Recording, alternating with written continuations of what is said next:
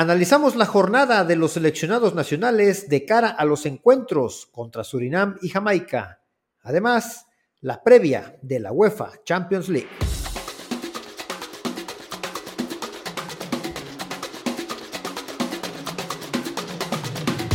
Este es el podcast del Tri, espacio donde hablamos de la selección nacional mexicana, su pasado, presente, futuro y noticias sobre sus jugadores tanto en Liga MX como en Europa. Comenzamos. Bienvenidas, bienvenidos al episodio 11 del podcast del Tri. Soy Aldo Maldonado. Hoy hablaremos sobre la actividad de los convocados de la selección nacional, ya que se está calentando esto. La próxima semana es el primer partido de la era Diego Coca rumbo a Norteamérica 2026. Primer partido contra Surinam y luego contra Jamaica. Y hay que estar enterados de la actividad de los jugadores y para eso saludo con gusto, como siempre, al Inge Oscar Campos. ¿Cómo estás? ¿Qué tal, Aldo? Buenas noches, ¿cómo estás? Aquí contento una vez más compartiendo foro contigo y, todos nuestros escuchas.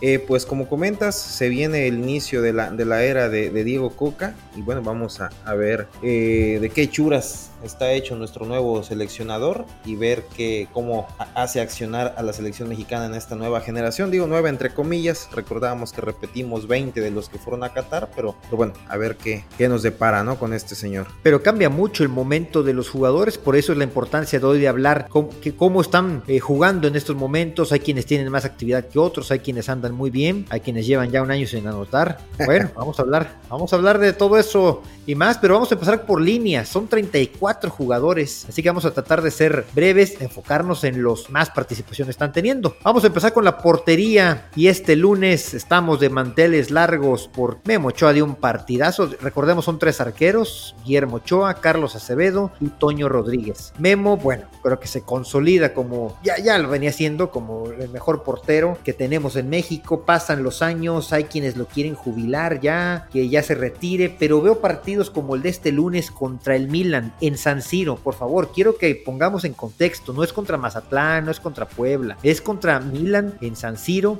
da un partidazo. De por sí el Milan ya se hablaba de que lo quería, yo creo que después de esta actuación, y bueno, le ayuda al Salernitana a sacar un punto importantísimo en la lucha por el descenso, tú nos puedes dar más estadísticas al respecto, pero en general, ¿qué te pareció la, actividad de Memo Ochoa, Inge? Mira, no, la, actuación de, Guillermo el día de hoy, eh, de destacar, muy, muy destacable el empate que, rescata Salernitana en tierras lombardas. Un 1-1 que como comentas los hace sumar un puntito, que los coloca en la posición 16 a, un punto o dos puntos de, puestos de, descenso. 19 tiene el, primer implicado en el descenso, que es el Gelas Verona con 19. Y Salernitana 26 puntos. Pero bueno, la actuación de Memo, eh, excelente. 3, 4, 5 atajadas a bocajarro, que son a las que nos tiene acostumbrado Guillermo. Por ahí se, se, decía, y bueno, lo vimos en el primer gol, un poquito ahí se, se, duda de que si puede hacer algo más en su salida ahí a cortar el centro, pero bueno, fue un centro a media altura y, este, con, con, potencia que seguramente fue más,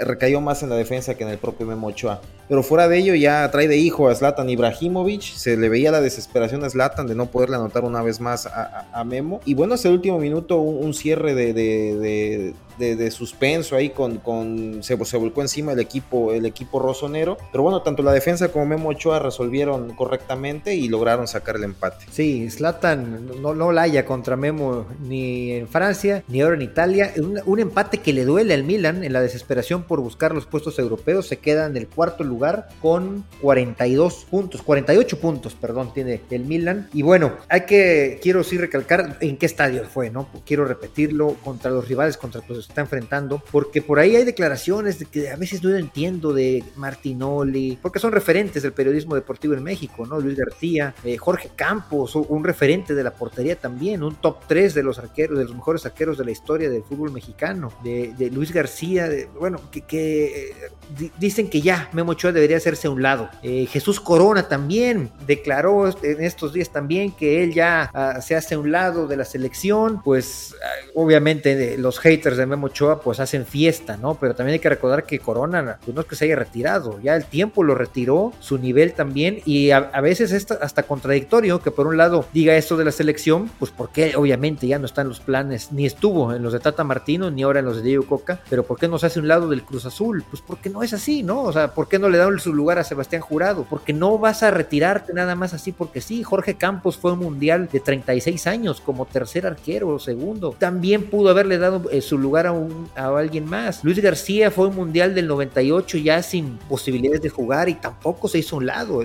las circunstancias lo fueron haciendo a un lado. Yo hoy, por más que Acevedo y Toño Rodríguez tengan buenas actuaciones y hasta eso, veces no las tienen tanto, dime un portero que esté en mejores condiciones que Memo Ochoa. La verdad es que no lo hay. Al nivel al que está jugando Memo, no, no tenemos otro. Y yo creo que es hasta absurdo que estemos discutiendo sobre. Y digo, lo pongo en la mesa porque hay muchas voces que dicen Memo ya debería hacerse un lado de, la selección. No, sin duda el nivel en el que está jugando Memo Ochoa es incomparable con el que se pudiera presentar para los dos porteros eh, segundo y tercero, que son eh, Acevedo y Toño Rodríguez. Bueno, Toño no sé qué hace ahí.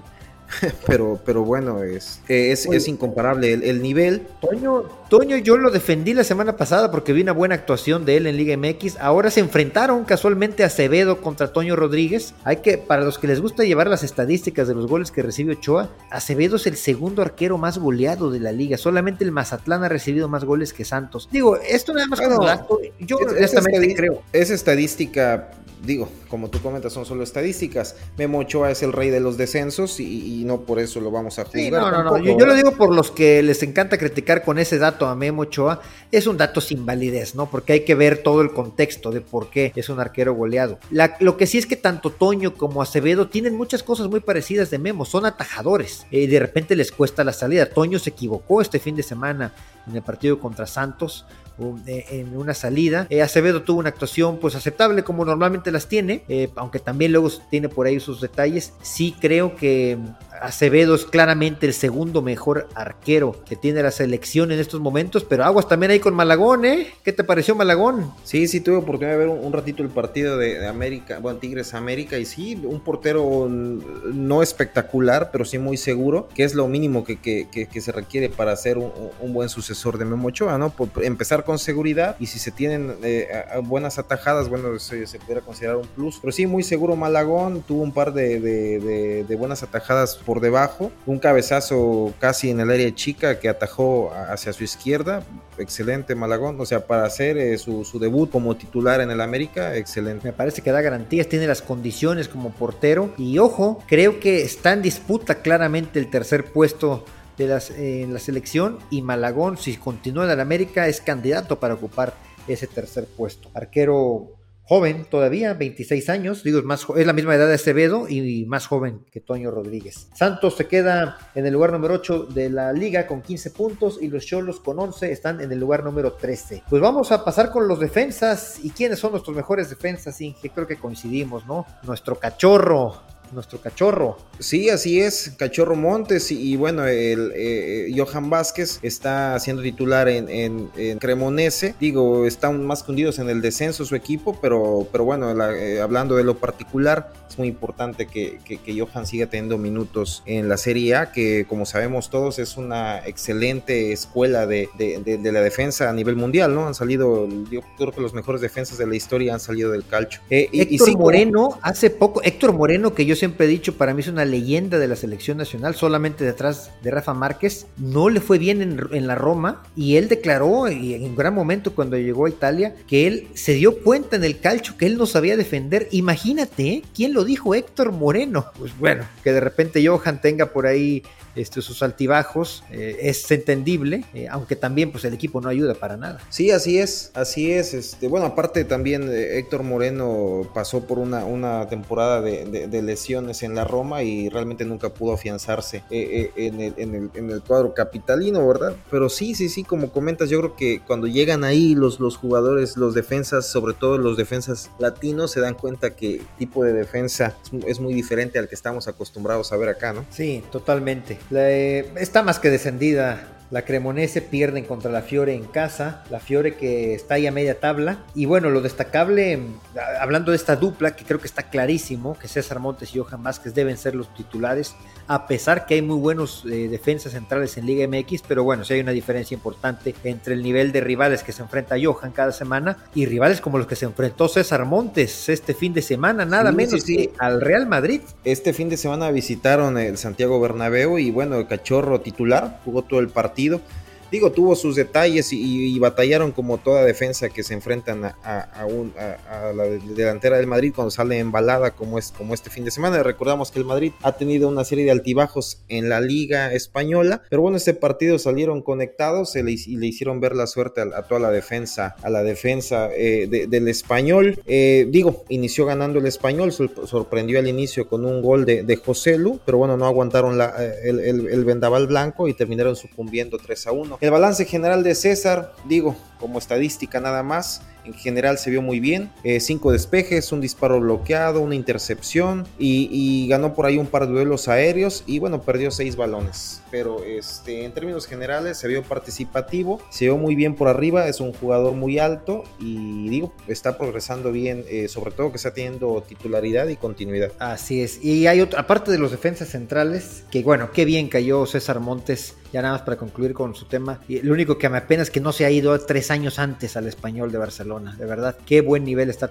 teniendo el cachorro. Y tenemos laterales europeos también, Jorge Sánchez, Gerardo Arteaga y Julián Araujo. ¿Qué me cuentas de ellos? Pues creo que de esos, de esos jugadores solo podemos hablar de, de, uno, de, de este... Gerardo Arteaga y su de Gerardo Arteaga que por ahí continúa con, titularidad total, es el amo y señor de lateral izquierda en el Genk, un equipo que marcha eh, como líder absoluto en, la Liga de Bélgica, con 67 puntos, después de 29 jornadas se, sitúan, como te comento, en el liderato, de 5 puntos por arriba de su más cercano seguidor, y, bueno, eh, no, no hay muchos datos del fútbol desplegado por, Arteaga, es muy complicado por ahí darle seguimiento a, la Liga de Bélgica, sin embargo, bueno, se lee cosas positivas acerca del jugador, un jugador con mucha técnica, con mucha salida, con, con, corpulencia, bueno, es un jugador muy fuerte que se sabe agregar muy bien al ataque. Y Jorge Sánchez, bueno, yo creo que ya se están tardando los Tigres en repatriarlo, ¿no? ¿No crees?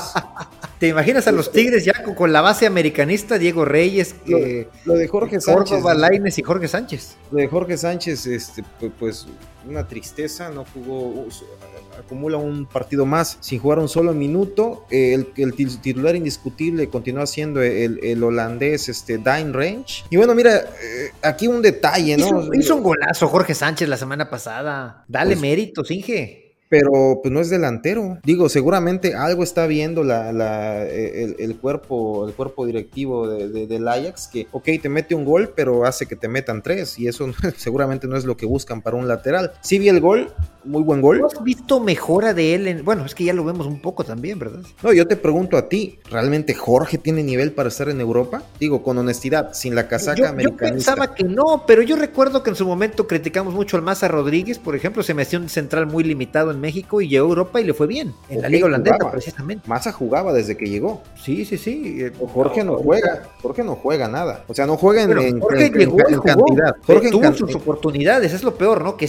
me parece que no supo aprovechar las oportunidades. Y cuando las tuvo, pésimas actuaciones, la prensa se lo comía vivo. Recordamos aquel partido con el, contra el Napoli, este Baraskelia lo hizo pedazos, ¿no? Y, no ha podido consolidarse, no aprovecha las oportunidades y la tuvo cuando, cuando, el, cuando el Ajax eh, vende al, a un central que era el titular, el, marroquí holandés Masraoui, lo vende al Bayern Múnich, se queda la, lateral abierta para una disputa entre, entre este lateral de 20 años que te comento, el holandés Range y Jorge. Bueno, la, disputa de esa titularidad la vemos que ya la, absorbió completamente el, el holandés. Sí, es complicada la situación de, Jorge Sánchez. No se ve para cuándo pueda tener actividad y ahí en cuanto tenga actividad creo que Julián Araujo se convertirá en el jugador que le robe la lateral derecha. Sí, sin duda, sin duda la lateral derecha, este, Digo, es una, por fortuna es si una es que juega, si es que juega Julián, porque tampoco, digo, la tiene difícil. No, y más menos ahorita con la, toda la, la, caricatura que trae el Barcelona, quién sabe si no se avienten por ahí algún, algún churro, ¿no? Con, con Araujo, que lo vendan o que lo presten, o no sabemos ya qué puede pasar. Del Barcelona hoy se puede esperar de todo, ¿no? Hay una crisis en el Barcelona y me parece que en general en el fútbol español, ¿eh? Digo, lo salva un poco que el Real Madrid gana todas las Champions, pero la liga en general tiene una, una crisis eh, fuerte. Creo que no se han repuesto de la salida de Cristiano Ronaldo y de Lionel Messi. Sí, sin duda este, este, este nivel y esta rivalidad que mantuvieron esos dos astros mantuvo a la liga en la cúspide por 6, 7, 8 años. Y bueno, ya pasando jugadores de Liga MX, un central que a mí me gusta mucho, joven y que tiene muchas posibilidades de irse a Europa, es Israel Reyes del América. No sé si tuviste la oportunidad de verlo, 22 años, hace una gran pareja con Santiago Cáceres, creo que se adaptan mejor ellos dos. Fue un partido bravo, pero anularon por completo a Guiñaga, Nico Ibáñez y a compañía. ¿eh? 6 de 6 duelos defensivos, 2 de 2 duelos aéreos, 9 recuperaciones, 6 intercepciones, 4 rechaces, pero más allá de la estadística, la presencia que tiene Israel Reyes le, da, junto con Malagón en, en, la portería, creo que le da una solvencia al América en la parte baja interesante. Hay una pelea muy grande en la central por la, en la selección mexicana. La tienen muy complicada jugadores como Chiquete Orozco, Víctor Guzmán, Israel Reyes, pero bueno, son jóvenes y ojalá Europa llegue pronto para jugadores como ellos. Buena contratación de, del América. Ya, ya, me lo estás queriendo poner en Europa, así como ponías Emilio Lara. ¿De él ya se olvidaron o sigue jugando con el América o ya no juega? No, hoy vamos a hablar de convocados a la selección. Ah, perfecto, perdón, perdón, perdón. Emilio Lara lo dejamos pendiente para otra ocasión, pero no, no, no, es que el tema sale porque tienen un par de partidos destacables y ya los andamos poniendo, no tú, sino la prensa, ya nos los andan vendiendo Europa, ¿no? bueno, Israel Reyes desde Puebla, desde Puebla había mostrado grandes cosas. De hecho, hubo frustración en mucha gente que nos gusta seguir a jugadores jóvenes mexicanos porque es por su paso al América, ¿no? Sentimos que de repente si llegas al América o a otro equipo como Monterrey, se te puede hacer más complicado eh, si vienes de otro equipo, emigrar a Europa. Aunque bueno, América es un gran exportador en los últimos años. Lo ha hecho muy bien con sus fuerzas básicas. Vamos a ver si, con un jugador que no es de las básicas y que todavía es joven recibe alguna oportunidad. En ese mismo partido participó Jesús Angulo por los Tigres, no hay mucho que decir de este lateral, 25 años. Lo conoce bien Coca, lo tuvo en Atlas, lo tuvo en Tigres. Vamos a ver si le aporta algo. Néstor Araujo no jugó. Yo tampoco, yo no entiendo, lo dije desde la semana pasada, mucho la convocatoria de Néstor Araujo a la selección. Pero bueno, ahí se quedó el central de 31 años en la banca en este partido. Otro partido interesante, no sé si tuviste la oportunidad de ver el Pachuca Monterrey. Hubo varios jugadores seleccionables, de hecho estuvo Diego Coca en el palco, otra vez estuvo en Pachuca, Diego Coca. Héctor Moreno entró al minuto 79, ya jugador veterano de 35 años. Bucetich se guardó a la mayoría de los jugadores. No entiendo por qué. Bueno, lo, hace por cuidar a sus jugadores rumbo al clásico local. Ahí te habla de la importancia que es para Monterrey y para Tigres el partido. Pero mira, aún así, se guardó jugadores Monterrey y le ganó al Pachuca en una cancha complicadísima. Así que de destacarse la actuación del equipo de Bucetich. Jugaron también Jesús Gallardo, y Alfonso González, Jesús Gallardo en una gran actuación. Se juntaron los que saben, no sé si viste el gol, una muy buena combinación entre Alfonso González y Jesús Gallardo. Y hace un buen gol el lateral mundialista de la selección mexicana. Y que insisto, van a tener que hacer mucho los nuevos laterales que vienen ahí empujando, que hay varios jóvenes, para desplazar a Gallardo, que sigue demostrando que tiene eh, buen nivel. Alfonso González, ¿qué, ¿qué, más te puedo decir? Con esta asistencia llega ya a cuatro asistencias en este torneo, más cinco goles. Está teniendo un muy buen torneo. No sé qué opinas de estos jugadores de Monterrey.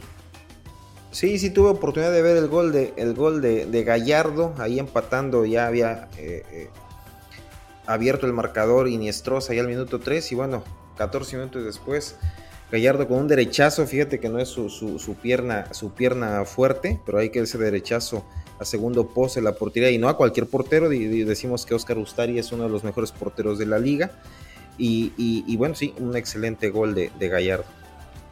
Así es.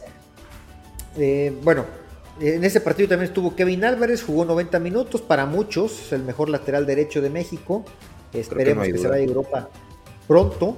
Y el Pachuca, bueno, eh, por ahí se le está complicando un poco la cosa en casa, pues no gana en casa desde el 29 de enero, que le ganó al Necaxa, luego tuvo un empate con el Guadalajara, luego pierde con el Toluca y ahora pierde con Monterrey. Claro, lo salva un poco por ahí que le ganaron al América en el Estadio Azteca, tres goles a cero.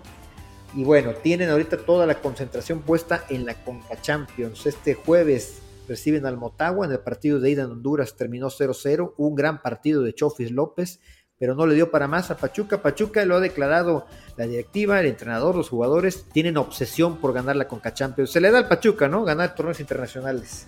Sí, es uno de los torneos que, bien se le ha dado al equipo, al equipo Tuzo. Recordamos que hubo una etapa cuando estaba toda aquella dinastía de Chaco Jiménez, Caballero, Chitiba, Damián Álvarez, que eran recurrentes eh, asistentes al Mundial de Clubes. Digo, nunca pasaban el primer partido, pero pero eran eh, este, asiduos eh, miembros ahí de, la élite mundial en cuanto a clubes. Pues sí, sí, sí. Y bueno, es el único mexicano, equipo mexicano que ha ganado un torneo de, de Conmebol. Es una estrellita que nadie más tiene. La, recordamos la sudamericana del 2006. Pero sí, ya, ya me estoy extendiendo con, mis tuzos. Pues partido interesante, sobre todo para Diego Coca. Siete mexicanos con Pachuca, seis con Monterrey. Así empezaron.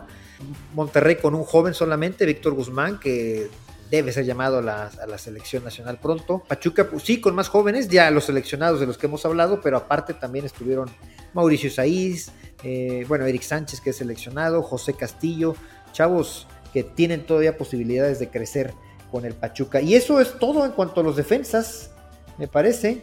Inge, no sé si me está pasando uno. Ah, bueno, el Tiva Sepúlveda, consentidazo tuyo. Perdieron las chivas. No, no, no creo que tengamos mucho que hablar de, de su actuación, ¿no? Bastante regular Demasiada discreta para Tiva esta semana. Digo, es un, futbolista que tiene muy, muy buenas condiciones, pero esta semana es demasiado, demasiado modesta su actuación. Y bueno, pasamos con la media cancha y vámonos a Europa. Los importantes. ¿Qué hizo mi Edson este fin de semana? O no sé con quién quieras empezar de los mediocampistas. Yo creo que, empezamos con, Edson Álvarez. Participa, digo, ya es una constante, es una constante que Edson Álvarez sea un titular indiscutible, eh, no es el capitán, pero a veces actúa como si lo fuera. De facto, ¿no? Es el capitán de facto, funge como tal. Eh, participó en la victoria eh, de, como visita del Ajax contra el Herenben por 4-2. De hecho, hasta anotó. Digo, Ajax desde que inició el partido no dio ninguna opción al equipo rival. digo, como te comento, jugando en la condición de, de visitante. En menos de 20 minutos ya tenían tres goles de ventaja sobre el rival.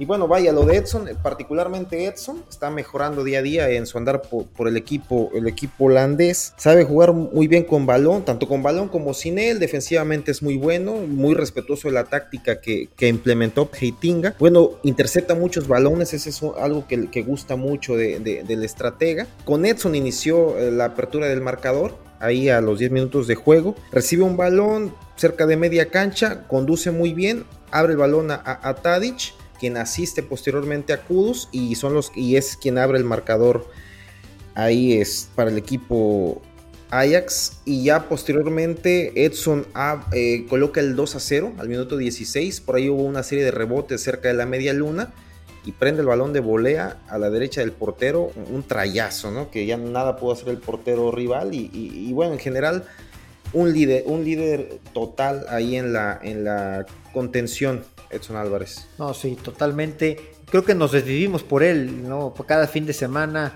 hablar de las actuaciones de Edson, también de Santi Jiménez, que ahorita vamos para allá también, vamos por partes, estamos con los mediocampistas y que creo que ya ha demostrado Edson por la cantidad de partidos que, lleva, lo que está haciendo en estas temporadas ya, que le queda chica la liga holandesa, ¿eh? Y yo no soy de los que nos gusta, me gusta estar diciendo que los jugadores eh, tengan que pasar de un equipo, de un equipo, vaya, de una liga a otra, que nos encanta promoverlos, ¿no? Lleva dos partidos en una liga, pero creo que Edson ya, ya, ya lo queremos ver en, la Premier. Sí, ojalá le alcance eh, el nivel mostrado y sobre todo una buena gestión de, de tanto de los representantes como que realmente su club quiera quiera venderlo, porque sabemos que muchas veces, y creo que así pasó eh, eh, ahora en el mercado anterior, que había una oferta seria y fuerte del Chelsea, pero a final de cuentas el Ajax quiso retener a, Edson una temporada más.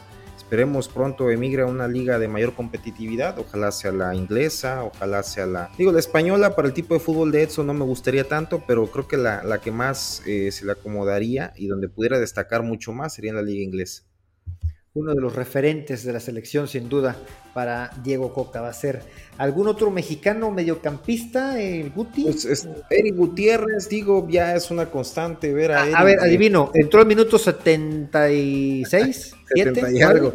Sí, sí, sí, ah, es, una, es, una, constante que, que Eric, que el Guti entre al minuto 75, 78, 80, ya cuando últimamente el PCB está tiene una rachita de, de victorias un poquito holgadas entonces el entrenador, que es Ruth Van Nistelrooy, echa mano de si lo conoces, ¿no? Ah, como no, el buen Ruth Van Nistelrooy. Echa mano de, de, de Guti en los minutos finales y bueno, tiene una actuación, pues ¿qué se puede hacer en 10 minutos cuando vas ganando de manera holgada, pues retener el balón, este, a lo mejor hay un gol más, dos goles más, pero, pero sí la actuación de Guti, no porque no desarrolle su fútbol correctamente, sino que ya el partido se presta para, para, para pasear el balón y tener pues, una actuación un poquito más mesurada que, que, lo pudiera tener con partidos más representativos, con mayor competitividad y de inicio. Pues pasamos a jugadores mexicanos, bueno, mexicanos todos, ¿verdad? Pero de la Liga MX, no sé si me pasa alguno de Europa, ¿no? ¿Verdad? Quiero destacar, bueno, porque Orbelín lo tenemos como delantero, pero podría ser medio, pero bueno, ahorita hablamos de Orbelín. Marcel Ruiz, Inge, ¿qué te parece este joven del, Toluca? Jugó todo el partido, fue líder del, en el partido con 86 de 94 pases completos, 9 de 13 duelos ganados, 103 toques, además 5 de 6 traces largos, provoca la expulsión de Benedetti de Mazatlán es un jugador que recupera, genera, hace jugar al equipo. Me, gusta mucho lo, atrevido que es Marcel Ruiz y ojalá también tenga una, propuesta ya en Europa porque tiene talento y, de sobra. Es de los jugadores que más quiero ver. ¿Ya quieres vender a todos, Milik? Oye, no, no, no sobran ese tipo de jugadores en la selección a ti te encanta ver a Charlie Rodríguez, a, Romo, este, pero hay que, ver este tipo de jugadores. No, e, esos, esos dos no, sé qué fueron a hacer a Qatar, en serio, que hayan ido ellos y que, no haya ido el Pocho, caray, una, una injusticia y una burla, ¿no? Lo de Tata Martino, pero bueno. no, no sé cuándo vamos a perdonar al Tata Martino, ¿eh? No, pues, quién sabe, ¿no? Pero sí, lo que, lo que hizo el Tata no tiene, no tiene perdón. Bueno, también por ahí tuvieron sus actuaciones. Bueno, ya hablamos del Pachuca, Eric Sánchez y Luis Chávez. Eric y Luis Chávez, pues ya sabemos también, más o menos son jugadores bastante constantes. No fue un buen partido de Pachuca, no pasa por el mejor momento el equipo de Almada. Eh, no, no, no, no creo que podamos agregar mucho más al respecto de la actuación de estos jugadores. Uriel Antuna jugó 90 minutos con el Cruz Azul. Cruz Azul ya es noveno con 13 puntos cómo ha levantado el equipo de Cruz Azul, por lo menos en puntos, no tanto en fútbol. Los Pumas siguen hundidos en el lugar 14 con 11 puntos. No sé cuánto tiempo va a tardar Rafa Puente todavía en la dirección técnica de los Pumas. Una tristeza porque creo que Rafa, al igual que una camada reciente de entrenadores mexicanos muy preparados en Europa, tácticamente, vaya, eh, son unos estudiosos de verdad del fútbol. Eh, que se ve cómo se han preparado y cómo se han desarrollado y han aprendido de los mejores. De la mm, teoría no le recrimino nada, me queda claro que tiene sus conceptos muy claros, pero lo que creo que a veces le falla a esta nueva generación de entrenadores mexicanos es el manejo de grupo. Eso, por ejemplo, que sí tiene Miguel Herrera, que a lo mejor no es un táctico eh, que tenga una idea que a ti en lo personal no te gusta, Inge, pero Miguel tiene un de grupo, que sabe sacar lo mejor de sus jugadores y a veces a Rafa Puente le, falla. Sí, sí, sí, pero es que siempre todo desemboca y, y, y, vamos, bueno, vas a dar tú con Miguel Herrera. Miguel Herrera sí es un Es que lo quiero en la selección, lo quiero en la selección, Miguel Herrera es un payaso. Miguel Herrera tiene tiempo que dejó de ser ese entrenador objetivo que, que, que caray, dio un, papel, hizo un papel eh, más que destacable en Brasil, pero después perdió el piso. Miguel creo que está más preocupado en, en, filmar eh, comerciales que en realmente dedicarse a su labor como entrenador. Sale de pleito ya de todos lados donde está. Le ha dado una cara nueva ahí a los cholos, ¿eh? Le ha dado una cara nueva. Eh, yo decía lo, el buen manejo de grupo que, tiene o tenía. Sí, la verdad es que también ya... Exacto, que tenía, que tuvo, porque lo reconozco. Que tuvo, pero en, Tigres sería una fiesta tremenda. Es inevitable hablar de Miguel Herrera cuando estamos hablando de la selección mexicana, ya ves. Bueno, tú dices que no va a durar mucho el proceso de Coca, así que a lo mejor viene ahí el bombero. Ojalá no. Esperemos que no. Bueno, de Antuna, ¿qué tengo que decir? Le falta el último toque. No sé si esto vaya a cambiar en alguna ocasión. Es un jugador que podría estar en Europa por cualidades, pero el último toque. Pero ¿cuántos jugadores no hemos hablado así, Ingel, a lo largo del fútbol mexicano? El último toque, el último toque. Parece no, Antuna, vi, el partido de, bueno, segundo tiempo de Cruz Azul Pumas, ¿verdad? Antuna muy veloz, tiene mucha velocidad, eh, tiene un buen desborde, pero no te da un centro bueno no hace un, no da un pase filtrado bueno, no anota, vi una abanicada tremenda que se aventó ahí casi en el área chica, una diagonal retrasada que, le, le, mandan y, da un rebanón, le pega con el tobillo de la pierna de apoyo. Antuna, fail con Antuna, ¿no? En, en el último toque, como comentas. Y hablando de fails, aunque creo que no dio un mal partido, Charlie Rodríguez con el Cruz Azul, este mediocampista de 26 años, que se caracteriza por los pases laterales en la selección mexicana de la escuela de Andrés Guardado, pero bueno, a don Andrés, a don Andrés le perdono todo. Pero Charlie, aunque este partido por ahí vi un pase muy interesante que le hizo Rotondi, que termina en el poste y iba a ser una buena jugada de Cruz Azul. Eh, como que más atrevido, ¿no? ¿O estoy exagerando? No, pues tú eres un aplaudidor de, toda la selección nacional en general. De hecho, apenas. Ya me convenció Charlie Rodríguez, imagínate. Apenas con este mundial, porque ya no tuviste para dónde hacerte con, con esta no calificación a, octavos de final. Apenas ahí ya dijiste, no, sí, hay que cambiar, nos falta. Pero antes de eso, te vanagloriabas diciendo que somos el único equipo con no sé cuántos mundiales continuos asistiendo a octavos de final. Puta, nos deberían de dar un trofeo por eso, ¿no? Pero pues ahorita lo reitero, lo reitero, lo complicado que es que potencias mundiales no han clasificado constantemente octavos de final. La prueba está que hoy estamos llorando porque no tenemos ese resultado. Yo, yo, lloran, lloran algunos. Yo sabía que esto iba a pasar, lo, lo, sabíamos desde antes, viendo a la selección, viendo a Martín, esto se sabía. No, Digo, sí, sí, lo sabíamos, pero nos, aferrábamos a que la historia de México era exitosa en mundiales. Bueno, exitosa este, como lo quieras ver. Llegar a octavos de final constantemente, insisto, hay bueno, esa historia no la tiene cualquier país. Bueno, para equipos que realmente aspiran a ser trascendentes a nivel mundial, eso no es un éxito. Es una, media, ¿no? Éxito para, para una selección eh, que, tiene la infraestructura que tiene México, sería por lo menos llegar a cuartos de final la bueno, cuartos de final ya hemos llegado en el Mundial de México. te hago la pregunta que siempre te hago. ¿Cambias la, historia de Costa Rica por la de México? Porque Costa Rica llegó a cuartos en 2014. Pero, pero es que no hay un genio de la lámpara aquí que esté diciendo que te intercambia historias. No, no, no, no. Estamos hablando por lo que tenemos aquí y lo que tendríamos que hacer aquí para realmente trascender. Yo no, yo no voy a andar intercambiando. Que cuartos de final, que cuartos de final, la obsesión con cuartos de final. No, no es obsesión. llegar a cuartos de final es, es un paso más, un paso menos de cómo hemos estado. No creo que sea distinto.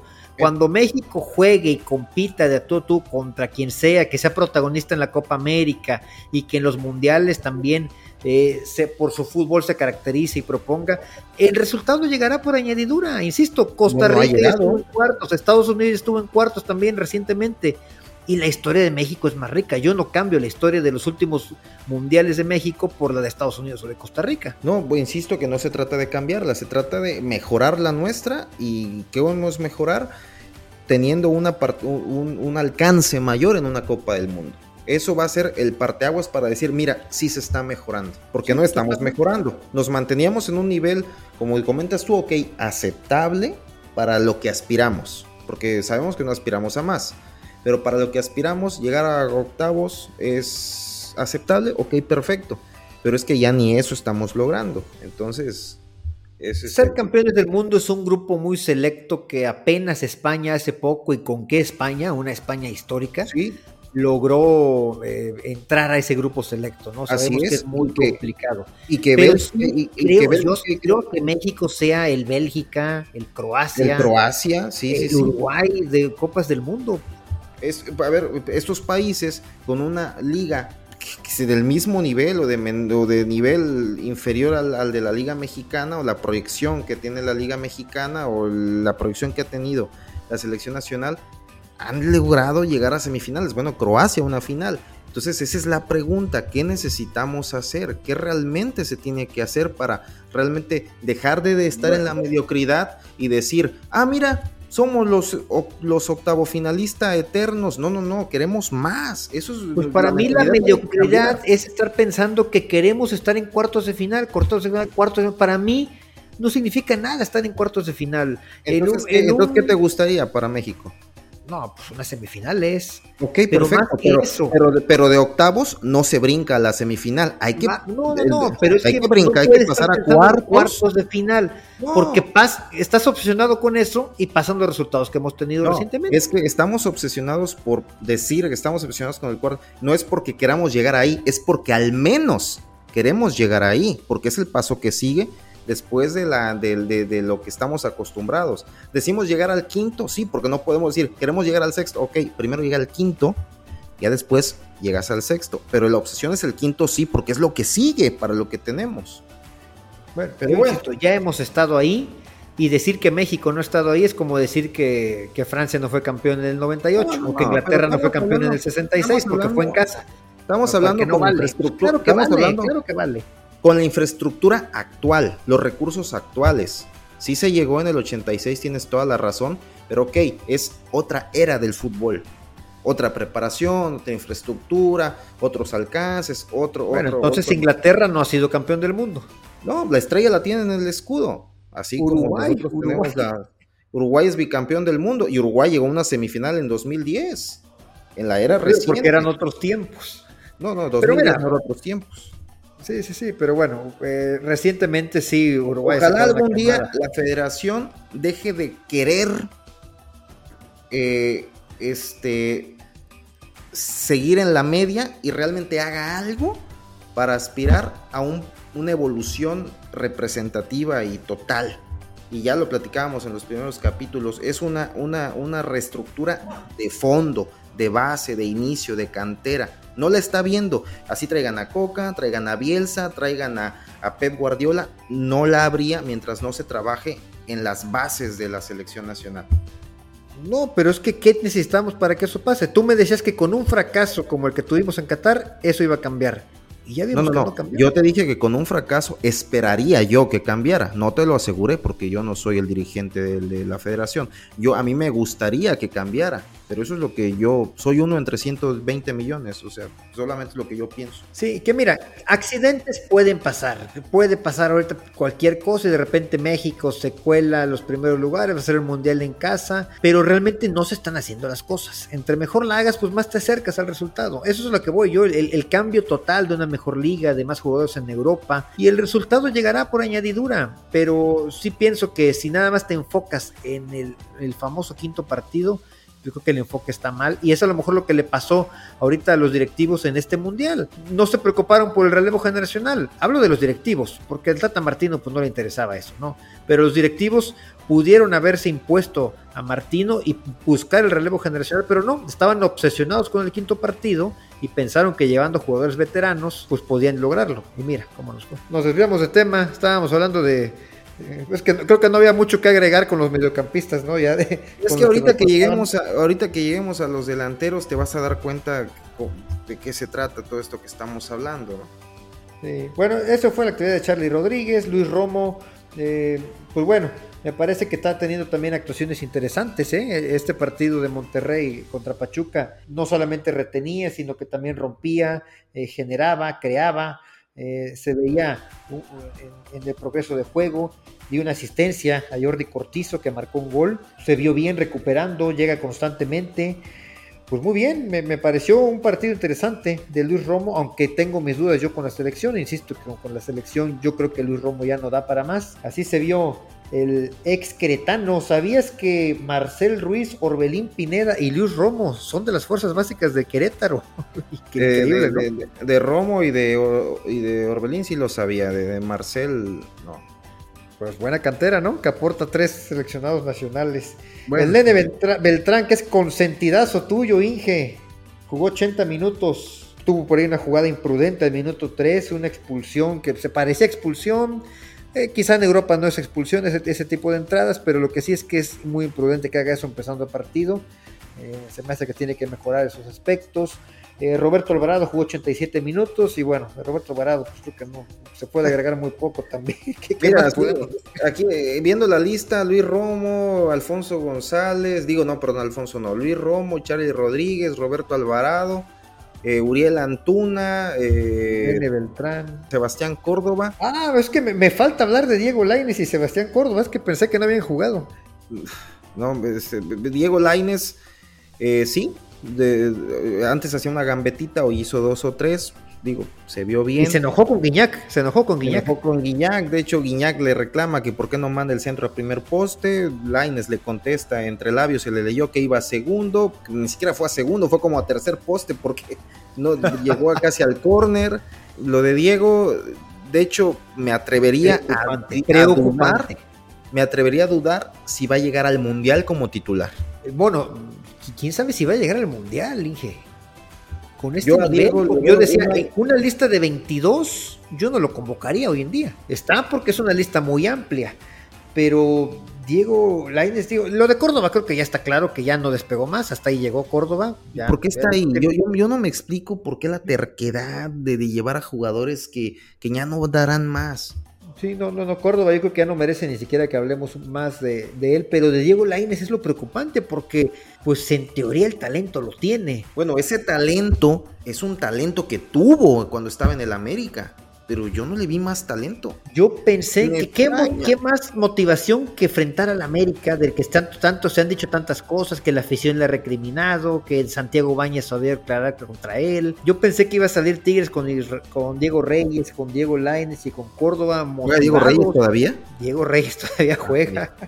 Alternó jugadores también Chima Ruiz porque está preparándose para el partido contra Monterrey. Es lo único que les importa a los regios. Eh, y por eso jugó Diego Reyes. Pero bueno, no, no, no pasó nada eh, interesante con, con Laines. No, ni pasará, ni pasará. Y te lo he dicho eh, jornada tras jornada. Laines ahí quedó.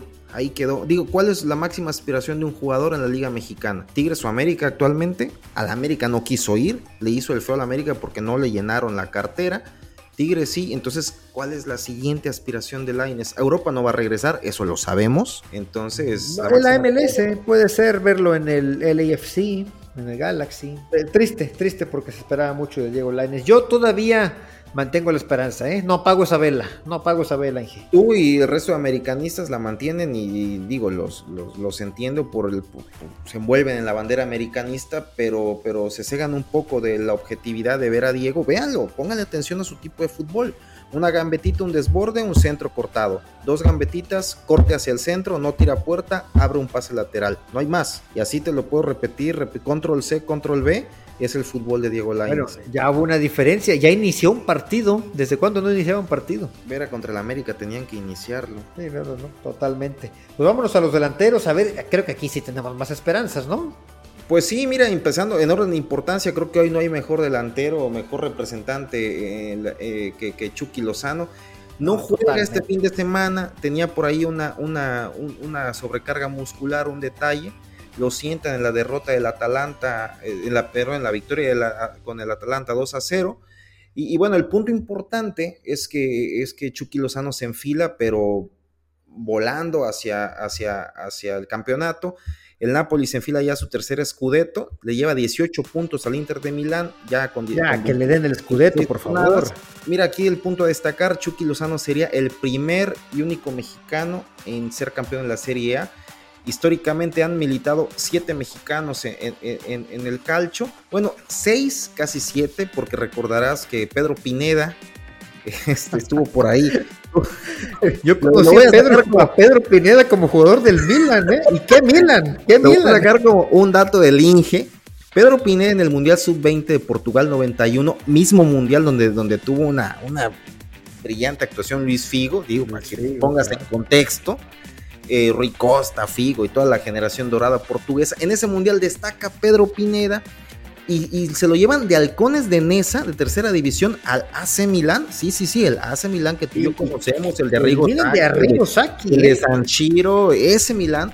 Pero nunca debuta, siempre estuvo entrenando y bueno, su paso muy fugaz y lo regresan. Pero bueno, me desvié, siete mexicanos han militado en el calcio, Pedro Pineda, Miguel Ayun, Rafa Márquez, Salcedo, Héctor Moreno y actualmente Johan Vázquez y Lozano. Johan Vázquez se ve complicado que sea campeón estando en el sótano, pero Chucky va a ser nunca, nunca le ha ido bien a los mexicanos en Italia. Los mejores mexicanos en la historia de Italia pues son Chucky Lozano y Johan Vázquez. Así es, y, bueno, Rafa Márquez ya fue en el ocaso de su carrera, ¿no? Incluso ya estaba acá en México y regresó a Italia para jugar con el Gelas, Verona. Y no le fue bien. Carlos Salcedo de noche, y, bueno, entonces Chucky Lozano va a ser campeón del calcio, primer mexicano y único, y posiblemente en muchos años no volvamos a ver un mexicano campeón del calcio. No, no, no, esperemos ver ahí pronto a, pues no sé, a Santi, a Edson. Bueno, sí, sí, sí, Santi, ojalá, sí. Eh, bueno, Chucky va a jugar Champions, ahorita vas a hablar de él también, en la previa de la Champions. Si me da eh, tiempo, porque te, me, aceleras ahí cuando le tiro a la selección nacional, pero bueno, sí, sí, hablamos de Champions también. Santi Jiménez, Santi Jiménez, lo de, Santi, lo de Santi, eh, ayer platicaba con un americanista, esos americanistas de cepa, que espero ya no seas de eso. Como lo diciendo que, que, Santi, que no, hombre, tranquilo, Santi está en una liga de granjeros y caray, tenemos que dimensionar lo que está haciendo Santi. Tiene una, la titularidad, se la ganó a pulso, juega los 90 minutos, ya tiene varios partidos jugando todo el partido eh, juega, desequilibra mucho las líneas eh, defensivas. Y bueno, anotó un gol, anotó el gol del empate y un desborde por derecha. Eh, Gertruida manda un centro que pasa entre varias piernas rivales. Y bueno, la ubicación de Santi. Fíjate que yo le veo a Santi muchos movimientos. Lo, he visto jugar mucho, jugar sin balón. Muy parecidos a los de Javier Hernández en Manchester United. No sé qué opines. Sí, sí, sí, sí, a, ratos. Eh, jugador con diferentes características, ¿no? Eh, la verdad es que también Javier Hernández en su momento tenía uh, la portería tatuada, sabía muy bien cómo. Y, y, lo hacía ver muy fácil todo, ¿no? Yo recuerdo que muchos, ay, Javier nada más la empuja. No, no, para estar ahí. Hay que ver el movimiento que hacía. Los goles de Chicharito había que verlos desde cómo se empezaba a formar la jugada y los movimientos que él hacía para aparentemente nada más empujarla. Así es, ve, ve, cuando, cuando, cuando abren el balón y va a entrar el mediocampista o el extremo y va a mandar a la diagonal, Santi viene corriendo desde atrás y cuando va a ver el movimiento, eh, cambia su dirección y deja perdido a, su marcador y siempre está solo rematando. Digo, ese es un punto ahí. Y cada vez se le ve más fuerte, ¿no? O es mi impresión. Y creo que cada vez se ve, tiene todavía para eh, generar todavía más ahí corpulencia y, cada vez más gol. Sí, es un jugador mucho más completo del que veíamos el año pasado en Cruz Azul. Así es, sí, sí, sí, está trabajando fuerte ahí en el gimnasio y seguramente comiendo ahí diferente a como se come acá. Digo, y eso no, no, es, este, no, es, no, es, chiste, realmente las, dietas y, las sesiones son muy distintas las que trabajan en, e, e, en, Europa, que seguramente en la, aquí en los equipos mexicanos. Y se está viendo muy, muy, avanzado el progreso de, de Santiago. El Feyenoord se coloca en la primera posición tres puntos arriba de su más eh, cercano perseguidor que es el Ajax, entonces una, una disputa fuerte que se, va, que se va a tener ahí en el, por la punta de, la Eredivisie.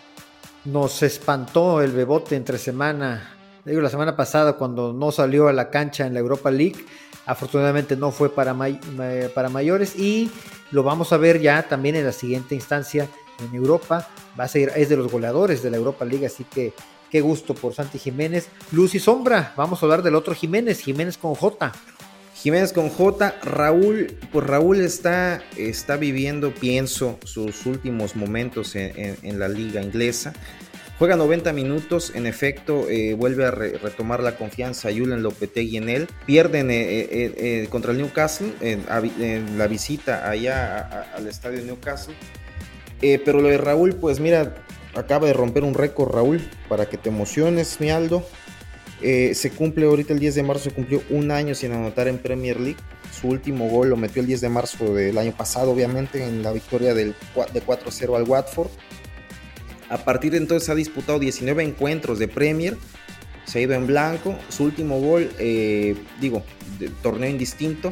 El 11 de enero de este año le marcó su último gol ahí al, Nottingham Forest en la Carabao Cup. Y bueno, esos son los, números negativos. Está jugando un poco más Raúl. Eh, poca participación en general porque el equipo no tiene el mismo accionar de aquel Wolverhampton que veíamos en la temporada anterior. Pero bueno, se, han acumulado muchas condiciones para que Raúl no luzca y, y, sí se está viendo ahí el, la, sequía ¿no? de, de, de, Raúl. Es frustrante porque él como delantero, y tú lo sabes, pues, viven de los goles totalmente. No se puede hablar que hace jugar al equipo, que, que jala marca, que mantiene el balón. La verdad es que si no haces goles y pasa tanto tiempo, un año sin anotar en liga, pero también ya dos meses del último gol que entonces, sí, dos meses, ¿no? El dato que dijiste. Sí, sí, sí, en enero. En enero fue su último gol ahí al Nottingham Forest. Más allá de que creo que febrero fue un buen mes para él en, su fútbol que mostró. Este último partido contra el Newcastle no fue el mejor partido, se le vio impreciso y ya se le ve frustrado en la cara, en los gestos que hace, que necesita un gol Raúl Jiménez para salir de esta mala racha. Yo no soy tan pesimista porque creo, insisto, que febrero fue un buen mes y cada vez juega más, pero sí necesita pronto anotar definitivamente. Y el que sigue anotando, bueno, no anotó esta jornada, pero es el líder de goleo en México. Henry Martin. La bomba Martin que va a jugar clásico el fin de semana. Y Henry siempre le anota a las chivas. ¿Cómo ves el clásico? ¿Cómo ves a Henry? Pues ojalá tengamos un clásico atractivo. Eh, seguramente sí. Chivas está teniendo un, pues a lo mejor no el mejor de los torneos, pero se está viendo mucho mejor como se había venido viendo torneos anteriores. América está embalado, sobre todo después de esta victoria eh, en el estadio universitario. Y está jugando, está jugando muy bien el América últimamente. Seguramente vamos a tener ahí un, clásico como los de antaño. Ojalá, ojalá que sí. Eh, se enfrentan el, cuarto, el 4 y el 5. Las Chivas llegan en el lugar número 4. Van a jugar en Guadalajara este partido. Y el otro clásico es el de otro goleador mexicano, Funes Mori, que bueno, no está en la selección en este momento. Eh, pero bueno, se enfrentan Tigres contra Monterrey, el líder del torneo contra el tercero. Así que sábado de clásicos, a ver qué tal. Y para cerrar ya, eh, Roberto de la Rosa dio una asistencia para un golazo, para el golazo que hizo en Estroza y con el que abrió el marcador en el Estadio Hidalgo, aunque no pudo ganar Pachuca como quiera. Eh, fue una asistencia, si se le puede llamar así, un trazo bastante largo, fue un golazo de Inestrosa. Pues nada más que eso, eh, de, la, de, la Rosa. A ver si tiene minutos con la selección mexicana. Pues estos son los 34 jugadores, como queriendo y no. Eh, ya los analizamos, finge no sé si quieras dar algo más o, un breve recorrido por la Champions, porque hay buenos partidos, o por lo menos dime tus favoritos. Sí, mira, ya muy breve, vamos a hablar tantito de la Champions League. La semana pasada se jugaron cuatro, los primeros cuatro partidos de la vuelta de octavos de final. Eh, el Bayern eh, consuma su, su, calificación a cuartos de final, derrotando al Paris Saint Germain 2-0 para un global de 3-0 un año más que se acumula ahí para los billetazos eh, eh, de, Medio Oriente sin, sin conseguir el, tan ansiado trofeo continental, eh, la tripleta Neymar Mbappé Messi. Van a ser campeones de Francia. ah, caray, sí, sí, el, el, premio de consolación ahí la liga, la fastuosa liga francesa. Neymar digo como siempre, no se presenta en los momentos importantes, lesionado el señor, Mbappé y Messi eh, no pudieron eh, horadar la, la, portería bávara y bueno, se quedan fuera un año, un año más de, la Champions League. Yo creo este que ya no vamos a volver a ver a ese tridente en Champions. Se, habla que Neymar se va, eh, ojalá Mbappé también se vaya al Madrid, pero no, no, no lo Messi me este parece. Y Messi por ahí lo andan seduciendo ya en la MLS con la promesa de que le van a dar una franquicia, así como lo hicieron con David Beckham, que ya tiene su propio equipo. Entonces seguramente Messi no tarda en, sucumbir ante las seducciones norteamericanas. Y pues, pues ya, París está fuera un, año más. Triunfa el fútbol eh, de un equipo eh, con jerarquía histórica en este torneo, que es el Bayern Múnich. Y bueno, pasando a otro partido, Milik, eh, eh, el Milan con el Tottenham, eh, en, la, en, la, en la ida había ganado Milan 1-0, en la vuelta en un partido cerrado, muy cerrado, muy, muy bien sabemos que cuando hay un equipo italiano involucrado en, un partido importante de Champions, sabremos que no va a haber espectáculo, pero sí una cátedra de catenacho, y esta ocasión no fue la excepción. Eh, una revolución que hizo Conte. Dos entrenadores italianos, aparte. Dos entrenadores italianos, una revolución que hizo Conte por ahí ingresando a Richarlison para tener más jugadores ofensivos. No fueron suficientes, 0-0 y califica a Milán. Acceden a cuartos de final por primera vez desde la temporada 2011-2012 Y, después de esa temporada jugaron dos Champions más, la 12-13 y 13-14, donde llegaron a octavos de final. Desaparecieron siete años, apenas para regresar en la temporada anterior, donde quedaron fuera en fase de grupos. Y ahorita en esta temporada está ya el Milán en cuartos de final, entre los mejores ocho equipos de Europa. Digo, para quienes nos gusta el fútbol desde hace más de 20 años, creo que nos da mucho gusto volver a ver a un a un gigante de, Europa de vuelta en, la, en el protagonismo de clubes, ¿no crees? Ya, tenemos más de 25 años viendo Champions, Inge. Y bueno, sí, en el papel es eh, sorpresa lo que hizo el Milan con el Tottenham, pero sí creo que en la Champions, y tú lo sabes muy bien por el Real Madrid, eh, hay equipos que tienen algo, el Liverpool, el Milan, el Bayern, el Madrid, y que terminan imponiéndose en este tipo de partidos. Así es, sí, sí, sí, son equipos que, conocen cómo se juega este tipo de partidos, con entrenadores muy capaces para, para no perder el control y estar eh, atentos para, para, para, resolver algunos, algunos cambios muy puntuales en los últimos instantes. Y bueno, qué, bueno, da gusto que, que, siga, se sigan viendo como protagonistas los equipos de real jerarquía y no los que se están formando en los últimos años a base de, de, recursos, ¿no? Eh, bueno, es que mientras el París o el City formen grandes trabucos que dan espectáculo también, sobre todo el City, es muy agradable ver al City. No, ahí discrepo un poco de ti. Bueno, pues Y, bueno, eh, otro partido de mero trámite, Benfica había derrotado 2-0 al Brujas. Y, bueno, en el partido de vuelta ratifican su calificación con una contundente goleada 5-1. Eh, poco hizo, poco hizo el equipo, el equipo belga para, para tratar de revertir la situación. Bueno, se califica Benfica una vez más a, cuartos de final. Esperemos no se les, no se les siga siendo válida la, la, maldición de Bela Gutmann, por ahí un entrenador que tuvieron en la década de los 60. Cuando lo despidieron les dijo que en 100 años no iban a volver a ganar nada en Europa. Se les está cumpliendo, han perdido 8 finales a partir de entonces. Digo, ese es un dato para el breviario cultural de la historia del Benfica.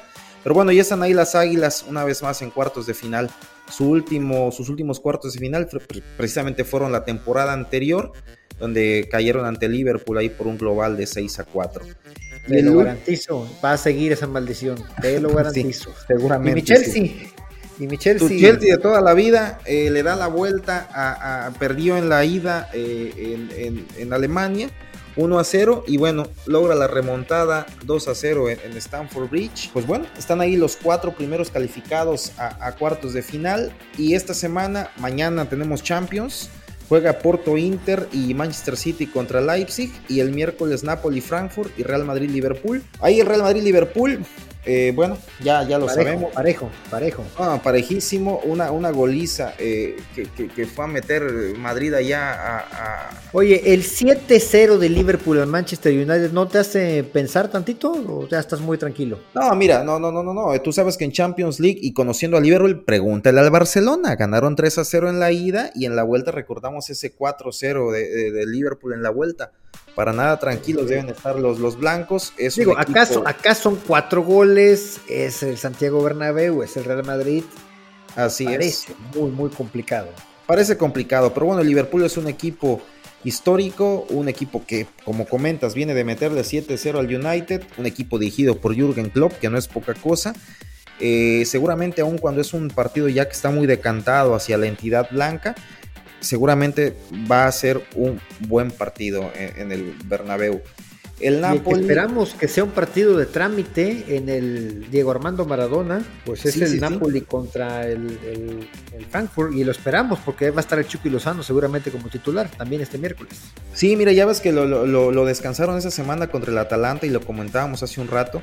Eh, la nota positiva del día, Irving Lozano ya realizó sesión al parejo con sus compañeros de cara a este partido de vuelta. Eh, todo apunta a que Chucky va como titular y bueno, esperemos sea de trámite y no vaya a haber por ahí una sorpresa eh, de Frankfurt. Y mira, como dato, el Napoli jamás ha calificado a cuartos de final en Champions League. Entonces, está a un pasito de, romper un, hito histórico que tenía la, los Azzurri. ¿Qué, año, ¿eh? Campeones y cuartos de final de Champions League, increíble. Y así como andan en cuartos de final, imagínate que les toque un Benfica, se nos andan metiendo hasta semifinales, ¿eh? Imagínate, ojalá, ojalá por el mexicano.